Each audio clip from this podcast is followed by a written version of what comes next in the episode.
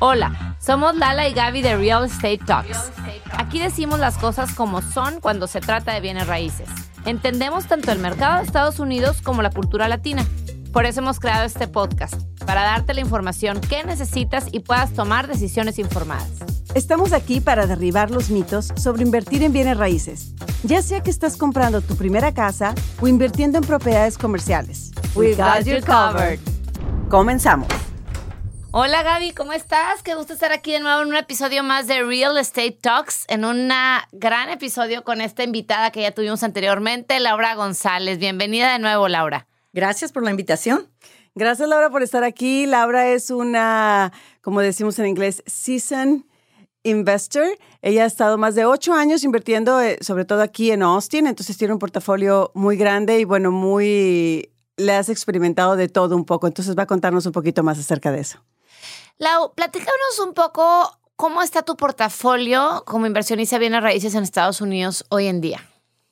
Mira, realmente he tenido la oportunidad de hacer un poquito de todo. Tengo propiedades que tengo de renta de largo plazo, tengo propiedades que son ah, terrenos, que son ah, construcción nueva y también he tenido la oportunidad de tener varios Airbnbs y renta corporativa, que son de 30 días amueblados, de 30 días para arriba.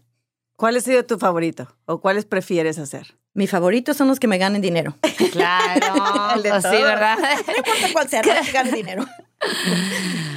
Pero de, de, manejar, de menos dolores de cabeza, de los que dices, ay, mira, este me das más satisfacción, ¿cuál, qué, qué, qué te gusta hacer más? Ah, yo creo que el que me gusta hacer más, te diría yo, sería la renta corporativa. ¿Por qué? Porque hay, conoces a gente bastante interesante. Primero, Explícanos para la audiencia que nos escucha, que sí, porque a veces hablamos asumiendo que todo el mundo lo conoce. Explícanos brevemente en qué consiste y ahora sí nos vamos adentrando ahí. Claro que sí. Mira, la renta corporativa quiere decir cuando tú tienes un, puede ser un apartamento, una casa, un condominio, en el cual tú lo amueblas y lo equipas por completo, quiere decir platos, todo lo que necesitarías en un hogar, ¿no? Platos, cocina, como si fuera un Airbnb. Como si fuera un Airbnb. Le pones de todo eh, y lo rentas más que nada 30 días para arriba a personas que están en proceso de cambiarse a una ciudad nueva, que son ejecutivos que vienen de repente de visita tres o cuatro meses y te lo rentan de mes a mes. ¿Y cómo encuentras estas personas? Hay varias maneras en las cuales encontrarlas. Una, tienes una relación con compañías las cuales están contratando en la ciudad en donde te encuentras. Otra es, hay páginas en el Internet que se dedican precisamente a esto entonces ellos se dedican a poner, tú, tú pones como si fuera Airbnb, como si fuera VRBO, tú pones tu propiedad en esta página mm. y ahí la gente sabe o las compañías saben y buscan y te buscan y de ahí te ofrecen clientes. Y, y, en el caso particular de las tuyas, ¿lo haces a través de estas plataformas o has conseguido de forma directa? De he conseguido de cualquier forma. He conseguido en el MLS, He conseguido en, las páginas también estas especiales que te digo y a veces he conseguido porque gente sabe ya lo que hago, entonces me preguntan. O a lo mejor personas que regresan, ¿no? Que vinieron ah, claro, de visita y luego ya conocen tu casa y regresan. Mira, hay muchos, también hay muchos que se me olvidó mencionar. Hoy en día, después de la pandemia, hay aún, aún más lo que se llama nómad digital. Entonces, son personas que trabajan, tienen la oportunidad de trabajar de su casa, ya sea que sean empleados de alguna compañía o que sean independientes o lo que tú quieras, trabajan y se la pasan viajando. Entonces ellos mismos regresan, como dice Lala, regresan si les gusta o quieren ir a una ciudad a experimentar y se quedan un mes, dos meses y rentan, necesitan un lugar equipado. Y por ejemplo, perdón, por ejemplo, si ah, se oye bastante parecido a Airbnb, ¿por qué decides hacer la corporate housing de 30 días y más a, dejarla de Airbnb, porque hay veces que a lo mejor por noche le puedes sacar más como Airbnb, y pero como renta corporativa, ¿cuáles son los beneficios que tú ves? Mira, los beneficios principales, y tienes razón, como Airbnb o como renta a corto plazo, que son, la renta a corto plazo se considera menos de 30 días. Hay muchas cosas que tienes que hacer. Número uno, fijarte que en la ciudad en la que tú estés requieran permisos. Entonces necesitas, por ejemplo, aquí en Austin, como ya sabes, es muy difícil obtener un permiso para Airbnb y te, puedes tener problemas como que la ciudad te da multas, los vecinos se quejan, o sea, hay en unas zonas en las que depende del evento, por ejemplo, se ponen a hacer fiestas. Es más riesgo que tu casa o tu apartamento o el lugar en el que tengas le hagan daños. También tienes que estar súper al pendiente de... Ah, el uso de los muebles, el uso de las cosas, o sea, realmente se gastan más. Entonces, hay más gasto involucrado de que si lo tienes de 30 días para arriba, ¿no? Normalmente, usualmente, las personas que se quedan en uno de 30 días para arriba son más cuidadosos, son a un nivel que les no te dañan la, la casa. Okay. Entonces es más seguro en ese momento. Menos mantenimiento, definitivamente menos mantenimiento. Y no tienes que estarles limpiando la casa cada rato, simplemente cuando entran y cuando se salen. Bueno, yo ofrezco también, es otra cosa que hay después será para otro episodio, pero ahí los detalles, pero haz de cuenta, eh, yo ofrezco parte de la renta, incluye la muchacha, una persona que va y limpia cada dos semanas. Ahora, ¿por qué hago esto? Porque obviamente es más fácil que yo esté ahora sí que diga, mando un vigilante. Claro, Pero tienes a alguien de confianza que te dice cómo está la casa. Y a la gente le encanta. O sea, le encanta que digas, ay, viene alguien, me limpia la cocina súper bien, me deja la casa en muy buen estado. Y esa persona se está dando cuenta de que si hay algo raro, si la casa se rompe algo, ¿me entiendes? Es menos, menos Claro. gasto de esa manera. Hasta Entonces, yo sí para- incluyo a alguien que les limpie la casa cada dos semanas. Y obviamente se las cobras, ¿no? Ah, Y claro, va, incluido en la renta, va incluido en la renta, pero le digo, no hay, no hay opción de que la quiten a la muchacha. Hay opción de que me digan, quiero que venga una vez a la semana, ajá. exacto, en vez de cada dos semanas, que pasa frecuentemente, pero va incluido en la renta. Claro, y hace total sentido, porque si alguien es un nómada digital que va a estar en la ciudad un mes, dos meses, pues no va a andar buscando quién le limpie, Exacto. entonces ya es como que el paquete incluido. Exacto. Oye, regresándonos al tema de las ciudades y aprovecho para decirles a nuestros escuchas que en nuestra página laladegaby.com vamos a subir un recurso, es un Excel muy completo actualizado a 2022, o sea, muy reciente, de todas las ciudades en Estados Unidos con un semáforo rojo, amarillo y verde, hablando de qué tan friendly son los municipios para la renta de eh, Airbnb o short-term rental, que se le llama. Entonces, regresando a ese tema, Sí, en las que tienes de short term rental, estando en una ciudad que todos sabemos que no es tan friendly el municipio para las, eh, este tipo de, de- inversiones, ¿cómo decides tomar ese riesgo y, y qué pasa si un día para otro la ciudad te dice, aquí se acabó, ya no puedes tener short term rental? O sea, platícanos de qué has navegado en ese sentido. Miren, Austin es bastante complicado y hay muchas personas que sí se arriesgan y, y- y tienen short-term rentals, o sea, tienen este, rentas a corto plazo. Es demasiado arriesgado y te puedes meter en problemas con la ciudad. A mí no me gusta involucrarme en eso, ¿no? Entonces, cuando los he tenido, los he tenido con permiso. Entonces, lo que tiene uno que fijarse muy bien, por ejemplo, es que ahora, hoy en día, como estoy segura saben, hay muchos programas que te dicen que te van a entrenar que no necesitas comprar la casa, sino que tú puedes rentar una o rentar un, par- un apartamento y convertirlo en short-term rental. Sí, de hecho vamos a tener un capítulo de eso del, cuenta del de arbitrage. Ajá. Del arbitrage. Y también tienes que tener mucho cuidado, porque yo he tenido la, la fortuna de que una de las personas con la que a veces hago, hago trabajos es abogado y es abogado de real estate. Entonces, él me encanta porque es, ya sabes, es, son los que te cuidan para que no te vayas a meter en problemas en ningún lado, ¿no? Y es lo primero que me dice. Hay uno que tener cuidado. Con eso es muy riesgoso, ¿no? Y ahí, por ejemplo, una posibilidad sería rentar, eh, hablando del área de Austin, a lo mejor en Round Rock o en un municipio, o sea que ya es otro county que no es tan restrictivo como un county. Entonces, igual si te haces San Antonio, a lo mejor eh, San Antonio sí es más friendly, o por ejemplo San Francisco, que yo sé que es súper complicado, es tipo Exacto. Austin, Ujú, es súper exacto. friendly, pero buscas la manera, otra zona que a lo mejor ya es Claro. otro zip code, otro, otro county, y pues te eliminas ese problema y sin embargo sigues teniendo una propiedad de inversión short-term rental en una zona conurbada importante, Exacto, atractiva. exacto. O sea, yo creo que en este momento, y, y- y te puedes dar cuenta en los últimos, con seguridad, por ejemplo, en los últimos tres meses, yo pertenezco a varios grupos profesionales de Airbnb, que la, las rentas o la gente que quiere ir a Airbnb ya es menos y menos y menos. Entonces tienen menos reservaciones porque la gente, a mí se me hace que de repente se emocionaron, empiezan a tener un montón de, de propiedades y no les tienen el cuidado que les deben de tener. Claro. Entonces hay dos partes, ¿no? O, o- o tienes un Airbnb de lujo, que entonces sí son excelentes, porque, pero te cuesta más caro, tienes que poner más y ser más eh, cauteloso con la gente que metes ahí, ¿no? Porque la gente se está prefiriendo ir a un hotel, en lo que si de repente llegan y la casa no está limpia, pues en el hotel te dan otro cuarto, o te reembolsan el dinero, o, o lo que tú quieres, ¿no? Hay también, como dices tú, fuera de Austin. Hay muchos lugares en donde la gente, la gente les encanta visitar, como decías, hay muchos lagos, hay Está Lockhart, por ejemplo, que es la capital del barbecue. Hay Viuda, o sea, hay otros lugares, como dices, Round Rock, Round Rock, Cedar Park, que son los suburbios que están afuera de la ciudad. Ahora, también tienes que tener cuidado de que si realmente, ¿por qué la gente iría ahí? Entonces, tienen que, que asegurarte de que hay, tengan algo que atraiga a la gente, un atractivo. No puede ser que te una compañía, puede ser algo que ellos disfruten. Un hospital. El que hospital, ¿sabes qué? Esa es otra área también de, de rentarle a enfermeras viajeras.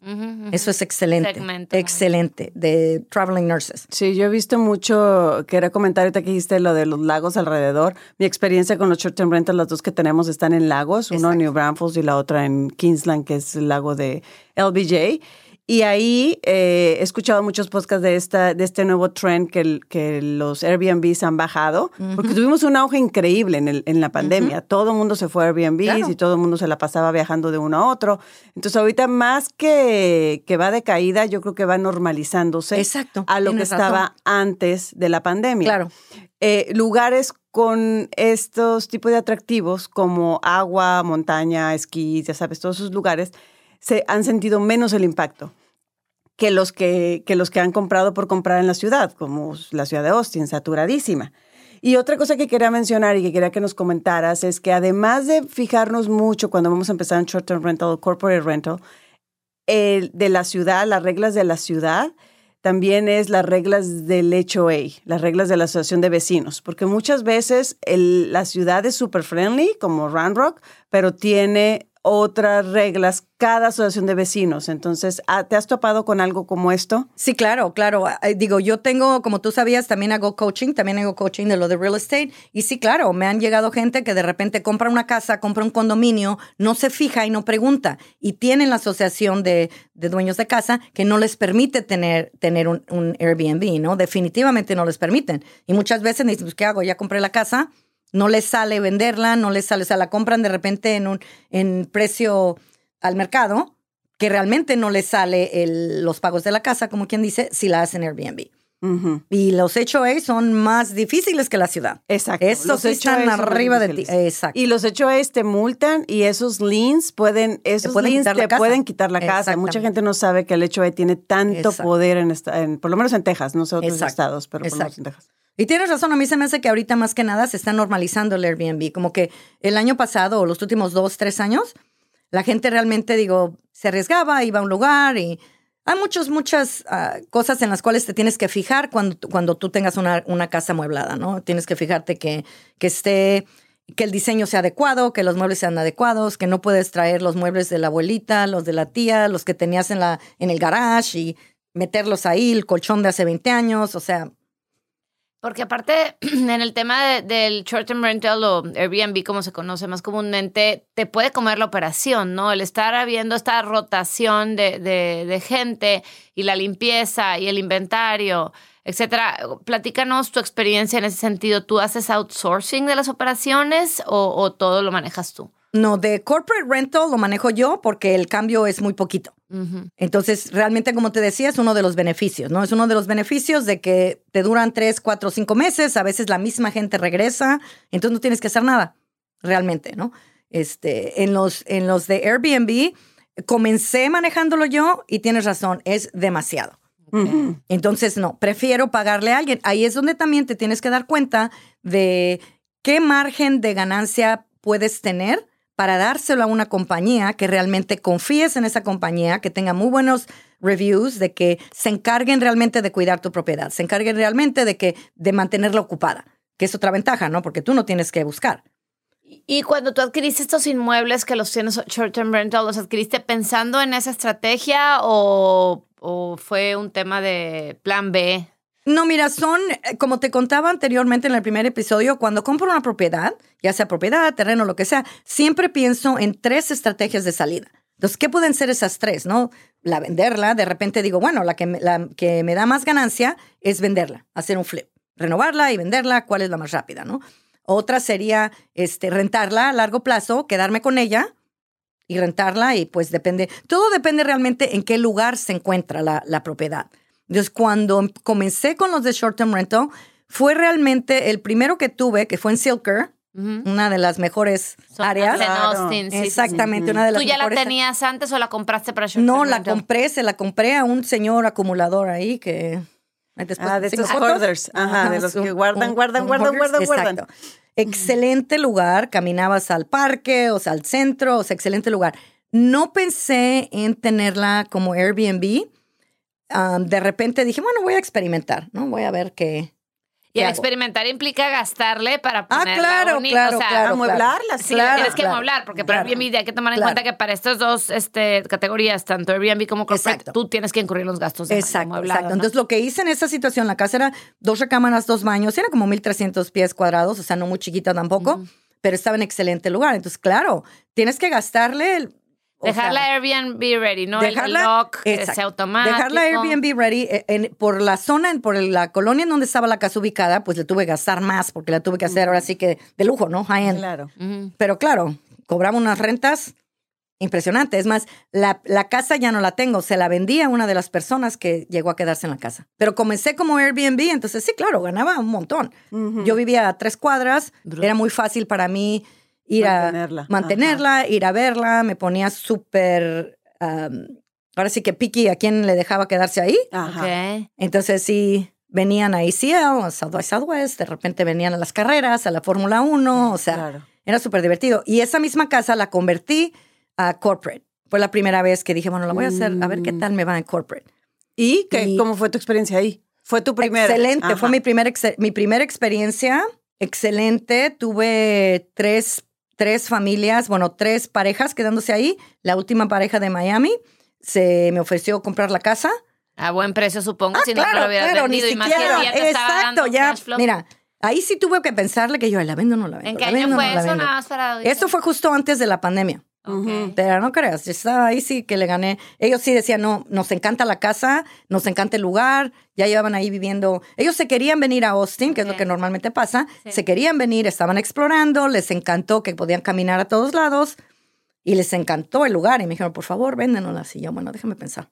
No, dicen que lo la mejor época de vender es cuando quieren comprar. Entonces, si te Exacto. quería comprar, pues adelante. Ahí yo les dije, háganme una oferta. Claro. Y cuando me hicieron una oferta, dije, ay, bueno, que ¿Cómo no. les digo que no? ¿Cómo les digo que no? Está bien. Oye, Laura, te quiero, no. te quiero hacer una pregunta que increíblemente ya se nos está acabando el tiempo, pero estoy cambiando una de mis propiedades de, de renta completa, de long term rental, a corporativa. ¿Qué consejos me darías? ¿Qué consejos me darías? Mira, Ahorita estoy a punto de hacerle la... El, el más importante es el lugar, en dónde está. En dónde está, porque ahí tienes que ver, bueno, antes que nada tienes que ver en si hay clientes, si va a haber clientes, si hay demanda en la zona en la que tienes la casa. Eso es lo más clave. ¿Hay demanda o no hay demanda? Porque hay gente que tiene, que tiene una casa que la quiere convertir. Estoy ahorita ayudándole, perdón, a una muchacha que está en San Antonio que compró un montón de casas y las quiso hacer corporate. Le dije, no, todas hiciste tu aplican. tarea. No, ninguna aplica. Mm, Están en zonas en las que realmente le digo, a ver, ¿quién se va a quedar aquí? No está cerca del centro, no hay ningún, ninguna compañía, no hay realmente ningún atractivo para que, para, no hay demanda, simplemente no hay demanda. Entonces, eso es lo número uno. Buscar, ver las rentas, ver eso. La corporate rental es muchísimo más fácil porque no tienes que pedir permisos.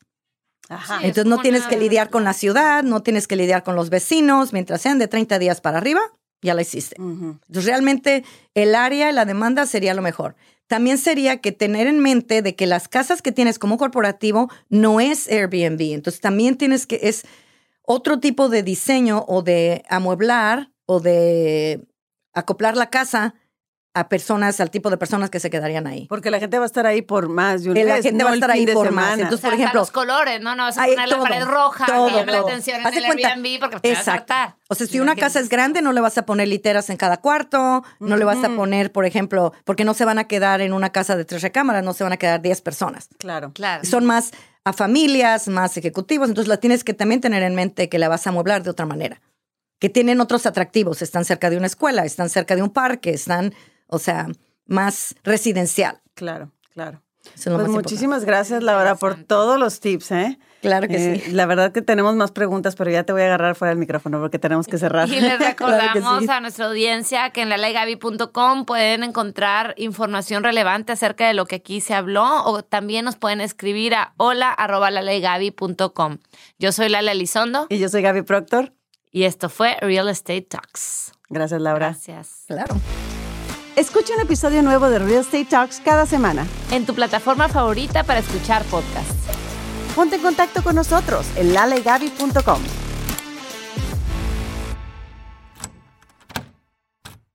Hello, it is Ryan, and we could all use an extra bright spot in our day, couldn't we? Just to make up for things like sitting in traffic, doing the dishes, counting your steps, you know, all the mundane stuff. That is why I'm such a big fan of Chumba Casino. Chumba Casino has all your favorite social casino style games that you can play for free anytime, anywhere with daily bonuses. That should brighten your day a little.